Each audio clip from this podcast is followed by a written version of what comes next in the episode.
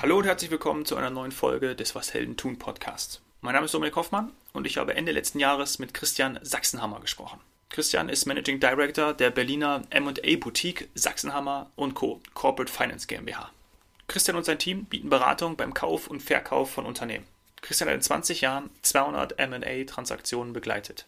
Und auch in den vergangenen Monaten in der Krise waren die Märkte aktiv und es gilt Chancen zu nutzen, da wo sie sich bieten. Als Gründer, Berater, Triathlet und Buchautor weiß Christian, was es bedeutet, sich ein Ziel zu setzen, darauf hinzuarbeiten und es zu erreichen. Los geht's! Ich habe in diesem Jahr bei uns hier in München, ich glaube, noch nie so viele Menschen alleine oder auch mit der Familie joggen äh, gehen sehen. Klar, draußen Sport machen scheint deutlich sicherer zu sein, zumindest in diesem Corona-Jahr, als im geschlossenen Raum.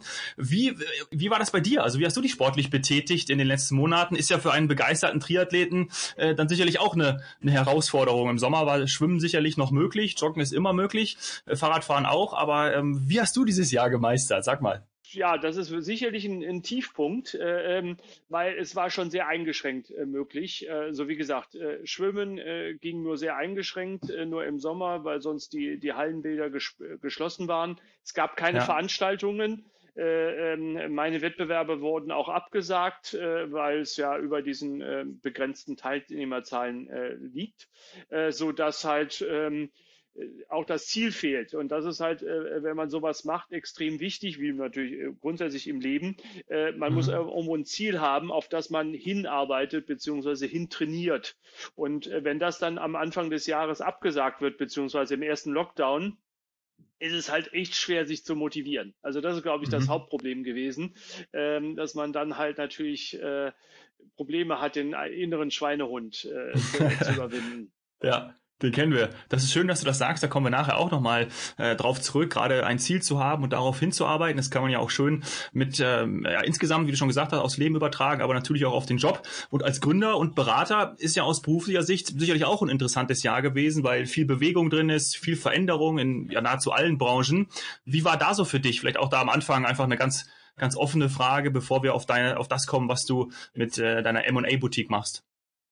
Ja, gerne. Also äh, da war ich, ich glaube, vielleicht so nach einer, ein, zwei Wochen, wo ich äh, gedacht habe, hm, mal gucken, wie es weitergeht, äh, sind ja echt unsichere Zeiten. Äh, hoffentlich ja. äh, geht jetzt nicht die Welt unter. Ich glaube, dass da, äh, wie der Lockdown kam, alle so, so irgendwie äh, paralysiert waren.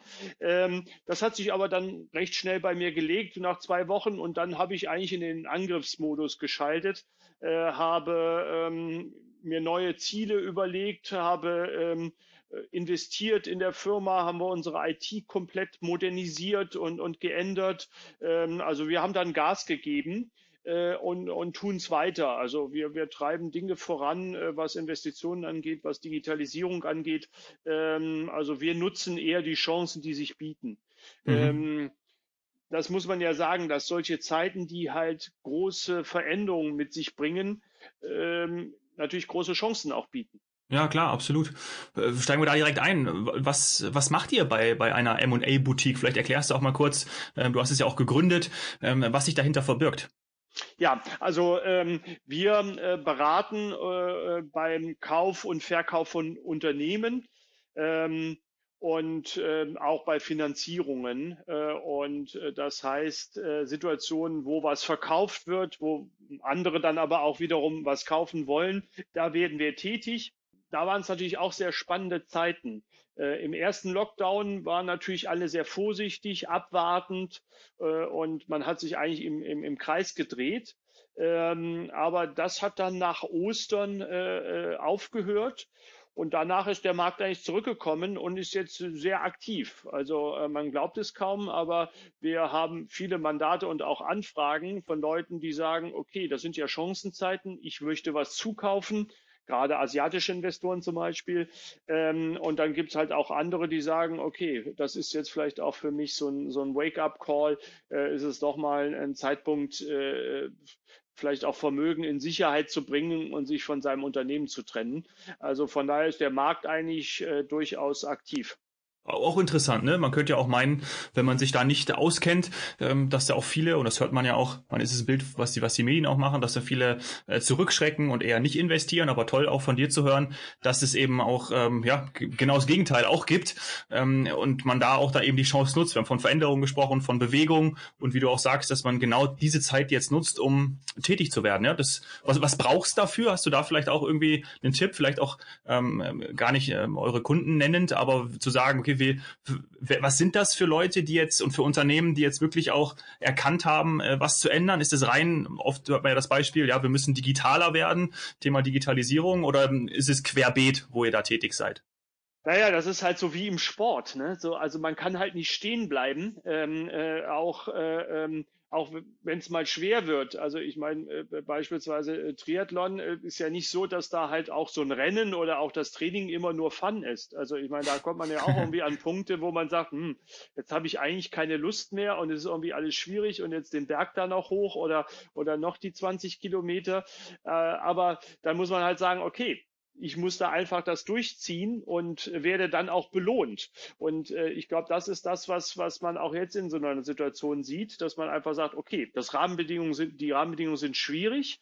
Ähm, wir, äh, wir haben zu kämpfen, ähm, aber wenn wir das äh, weitermachen und weiter kämpfen, werden wir auch am Ende belohnt. Und ich glaube, das ist ein, auch eine, eine wichtige Eigenschaft eines Unternehmers. Mhm.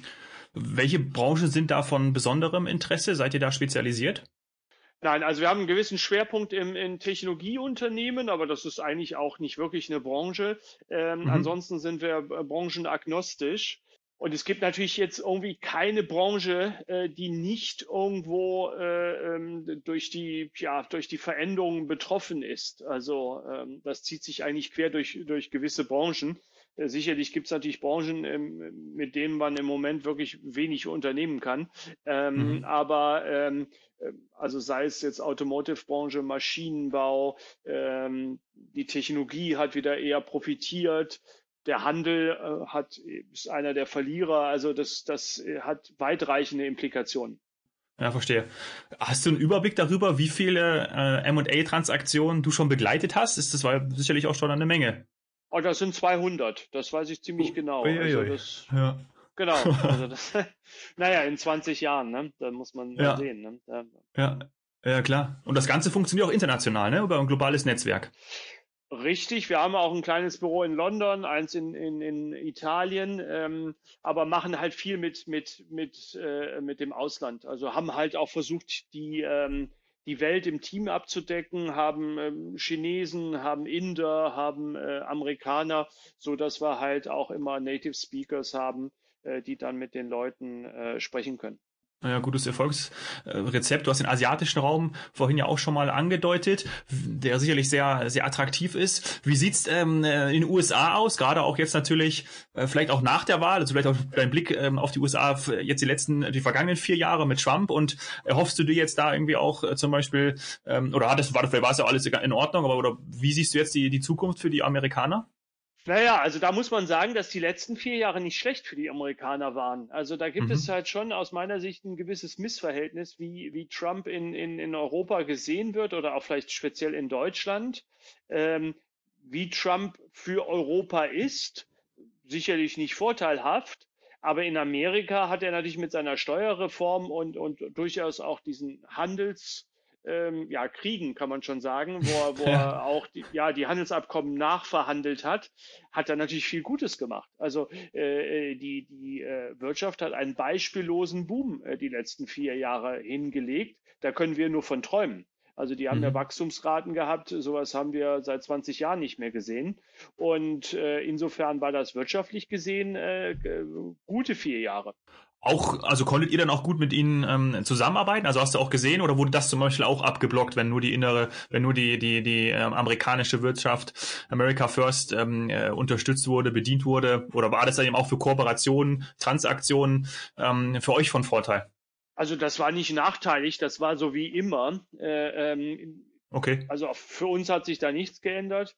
Die Amerikaner sind ja extrem pragmatisch, wenn es ums äh, Geschäft geht. Also das ist vielleicht auch ein Unterschied zu uns hier, äh, wo man dann halt leicht dogmatisch wird. Ist bei denen ja egal. Also wenn es da um was zu verdienen geht, um was zu erreichen, dann sind die total kooperativ und easy. Also das ist jetzt, ähm, ja, war auch unter Trump nicht anders. Ja, naja, verstehe. Na ja, gut. Dann können wir uns ja davon ein bisschen was abgucken, ne? Würde ich mal sagen.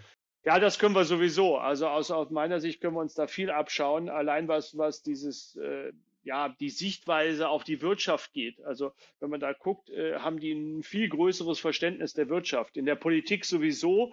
Da ist es ja auch so, dass da die, ähm, äh, die, die entscheidenden äh, Politiker auch Wirtschaftserfahrungen haben, im Gegensatz zu Deutschland.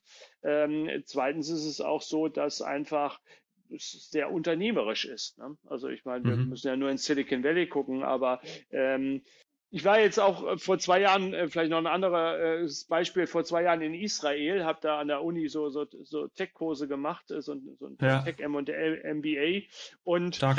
das Genau, und das war extrem ähm, lehrreich, weil Israel ist ja extrem unternehmerisch, ist ja bekannt, dass die halt ja. stark sind im Tech-Unternehmen, gründen und so weiter. Und ich habe auch verstanden, woran es liegt. Es liegt daran, dass die halt äh, noch was erreichen wollen, aber auch müssen. Wir sind halt stark gesättigt äh, in Deutschland. Äh, es läuft gut, wir sind abgesichert, es gibt die soziale Absicherung. Das ist natürlich in Amerika und auch in Israel nicht der Fall. Also Israel ist halt immer noch irgendwo ein armes Land, weil der Staat ja recht jung ist. Äh, das mhm. heißt, da ist alles irgendwie noch im, im, im Aufbau und dementsprechend hat man so eine Aufbaumentalität, wie wir es ja auch nach dem Krieg hatten. Also sofern ist das ja auch nicht. Deutschland war auch nach dem Krieg sicherlich äh, ein kleines Silicon Valley. Also jeder ja. hat irgendwie unternehmerisch was gemacht, musste was aufbauen, weil es auch nichts gab. Und das ist ja. jetzt natürlich in den letzten Jahren verloren gegangen, weil es einfach gut läuft. Vielleicht müssen wir ja. das jetzt äh, nicht wieder abreißen, das wäre jetzt äh, äh, natürlich der falsche Weg, aber irgendwie wieder diesen Funken äh, entzünden. Ja. Vielleicht irgendwie auch Anreize schaffen oder ähm, ja, einfach, das führt mich wieder zu dem Punkt, den du am Anfang gesagt hast. Also irgendwie, wenn man ein Ziel hat, dann ähm, kann man auch auf etwas inarbeiten. Und ich glaube, da können wir sicherlich auch vom, vom Sport lernen, ne? Also mit Disziplin, mit, mit, ähm, ja, mit, mit Fokus auf Themen, mit einem, mit einem Willen auch. Ja, man weiß ja auch, dass, dass diejenigen, die, ähm, ja, die, die müssen, so wie du auch gesagt hast, dass die auch ja ganz anders an die Sachen rangehen, als wenn man eben satt ist und ähm, ja Barcelona ist ein gutes Beispiel Real Madrid ähm, die äh, spielen seit ein zwei Jahren nicht mehr ihren Fußball weil sie alles gewonnen haben äh, auf Champions League und auf internationaler und nationaler Ebene ähm, das sieht man und wahrscheinlich ist es dann ja so auch ähm, ja, im, im, im beruflichen oder insgesamt, ne, dann hat man irgendwie keinen keinen Drive mehr oder die Motivation fehlt, irgendwas zu machen oder auch neue Sachen zu entwickeln, was natürlich auch irgendwie ein bisschen schade ist. Ja, das stimmt. Ähm, ist vielleicht ein gutes Beispiel beim Fußball wobei die ja über ihre Gehälter alle abgesichert sind. Also ich glaube nicht, dass die dann noch fürs Geld spielen. Ich glaube, da ist es dann eine wirklich starke Frage der Motivation und das ist dann letztendlich der, der Trainer wahrscheinlich am Ende des Tages. Ja. Ähm, und ähm, ja, das würde ich mir hier auch für Deutschland wünschen. Also, dass dann einfach doch mehr Leute ähm, mehr wagen und mehr ja, Leistungswillen haben. Es gibt natürlich, wenn man jetzt nach Berlin schaut oder auch München oder sowas, gibt es ja doch eine sehr gesunde Start-up-Szene mittlerweile. Ich finde das immer wieder überraschend, was da die letzten zehn Jahre entstanden ist. Also mhm. die Welt gibt es schon. Ne? Ähm, aber davon äh, könnten wir halt auch noch ein bisschen mehr gebrauchen. Ja, liegt vielleicht auch dann nicht daran nur, ähm, wie, wie abgesichert man ist und ähm, man macht ja die meisten Dinge, das weiß man ja auch aus einer intrinsischen Motivation heraus und dann ähm, hat es ja auch viel mit Freude zu tun. Ne? Und wenn man irgendwie das das ma also das, das, das liebt, was man irgendwie macht, dann ähm, kommt man, glaube ich, auch zu anderen oder zu besseren Ergebnissen. Ähm, aber lass uns, da ist ja vielleicht auch in dem Zusammenhang ganz spannend, dass ähm, im nächsten Jahr 2021 dein erstes Buch erscheinen wird. Ja? Ich nenne mal kurz den Titel. Durchstarten mit Investor, wie man Geldgeber überzeugt und sein Unternehmenswachstum finanziert. Hm, darauf mhm. könnten wir auch noch mal kurz eingehen. Sicherlich auch ganz, äh, ganz spannend. Natürlich kurze Frage vorweg, auch nicht ganz ernst gemeint, aber ähm, hast du die Zeit im Lockdown genutzt, um ein Buch zu schreiben oder wie war das? Äh, auch. Ähm, das hat schon vorher angefangen. Also natürlich, okay. wenn man das nebenbei macht, äh, dann dauert das auch ein bisschen länger. Ähm, war so ein bisschen äh, ein, ein, ein Traum äh, aus der Jugend, äh, den ich mir dann erfüllt habe und äh, da die Disziplin ja. gefunden habe, das nebenbei zu machen. Ähm, Super. Es war auch irgendwie ein Challenge. Äh, also wenn man da mit einer weißen Seite äh, eins anfängt und äh, dann halt äh, das da zu Papier bringen muss. Also das ist durchaus eine sehr interessante Erfahrung. Ähm, aber ähm, ja, jedem zu empfehlen. Ja, geht es vor allem auch da über deine, du schreibst wahrscheinlich auch darin über deine, deine Erfahrung, oder? Aus den letzten 20 Jahren. Ja, richtig, weil äh, natürlich irgendwie, äh, ähm, das ist auch wieder so ein Thema, was ja ureigens amerikanisch ist. Dieses, dieser äh, Selling ist, ist das ganze Leben und äh, ähm, das ist natürlich bei uns extrem wichtig. Also wir, wir sind ja täglich im Verkauf, um einmal Aufträge zu bekommen, aber auch äh, der Auftrag beinhaltet ja auch ein Verkaufen. Ähm, mhm. Von daher ist es extrem wichtig, dass man immer daran denkt, wie überzeugt man Leute, wie kann man irgendwas positiv darstellen, wie kann man was verkaufen. Und ähm, das finde ich grundsätzlich auch eine, eine sehr gute äh, Lebenseinstellung. Also für mich ist das Glas immer halb voll und nicht halb leer. Ja. Ja, sehr gut.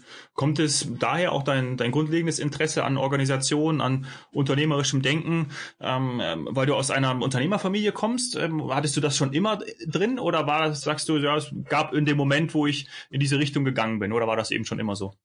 Nee, das war schon immer so. Also ich bin, äh, wie gesagt, mein Vater hatte ähm, ein, Unternehmen im Maschinenbau, hat verschiedene äh, Erfindungen gemacht und damit bin ich eigentlich aufgewachsen. Also äh, die Firma war immer Gesprächsthema am, am Frühstückstisch und, und am, am, am Abendbrottisch. Also von daher bin ich damit aufgewandt. Ich fand das wahnsinnig spannend. Er hat mich auch immer mitgenommen zu, zu Kundenbesuchen. Da habe ich dann schon in jungen Jahren irgendwie mal eine Werft von innen gesehen oder ein Stahlwerk und ich fand das total total faszinierend und spannend. Und äh, von daher hatte ich immer diesen Hang zur Wirtschaft, habe schon mit 14 Jahren angefangen, das Handelsblatt zu abonnieren und, äh, und auch habe dann auch angefangen, äh, an, der, an der Börse Aktien zu handeln, äh, aus der Schule raus, in, der, in, den, in den Pausen habe ich immer Orders gegeben und so. Also äh, das war halt schon irgendwie relativ früh da, dass ich mich irgendwie wirtschaftlich betätigen wollte und dann lag natürlich dann Unternehmer zu werden äh, nicht fern. Ja, klingt gut. Also ich glaube, ähm, ich werde mir das Buch auf jeden Fall holen, verlinkt es auch in den Show Notes, beziehungsweise nenne den Titel, kommt ja dann nächstes Jahr raus. Und für den einen oder anderen äh, Zuhörer und Zuhörerinnen sicherlich auch ganz spannend. Insgesamt, äh, glaube ich, auch interessant. Vielleicht haben wir den einen oder anderen ja auch dabei, die ähm, sich mal die M&A-Boutique von dir, ähm, von euch anschauen wollen. Ich verlinke das auch äh, gerne natürlich auch in den, in den Show Notes. Und ähm, ja, ich glaube, wir haben einen guten Einblick bekommen. Ähm, gerade was das wirtschaftliche Denken angeht und nehmen da vieles mit und dafür sage ich herzlichen Dank, Christian. Ja, danke dir, Tommy. Äh, hat sehr viel Spaß gemacht. Dem Link zum Buch von Christian, Durchstarten mit Investor, wie man Geldgeber überzeugt und sein Unternehmenswachstum finanziert, habe ich euch in die Shownotes gepackt. Was habe ich aus dem Gespräch mit Christian mitgenommen? Wechselwirkungen aus Sport und Arbeit sind sein Erfolgsrezept und er setzt ganz klar auf Unternehmertum, auf wirtschaftliche Kompetenz, um gerade auch in seiner Krise ja, Chancen zu sehen und sie auch wahrzunehmen. Ich würde mich freuen, wenn du mir bei iTunes eine 5-Sterne-Bewertung da lässt und auch wenn du mir Gäste vorschlägst, Freunde, Bekannte aus deinem Umfeld, mit denen ich hier im Podcast über ihr Business sprechen darf. Kontaktiere mich am besten über Instagram, Hoffmann oder per E-Mail an dominik.hoffmann.etwasheldentun.de. Herzlichen Dank. Cheers, Hero.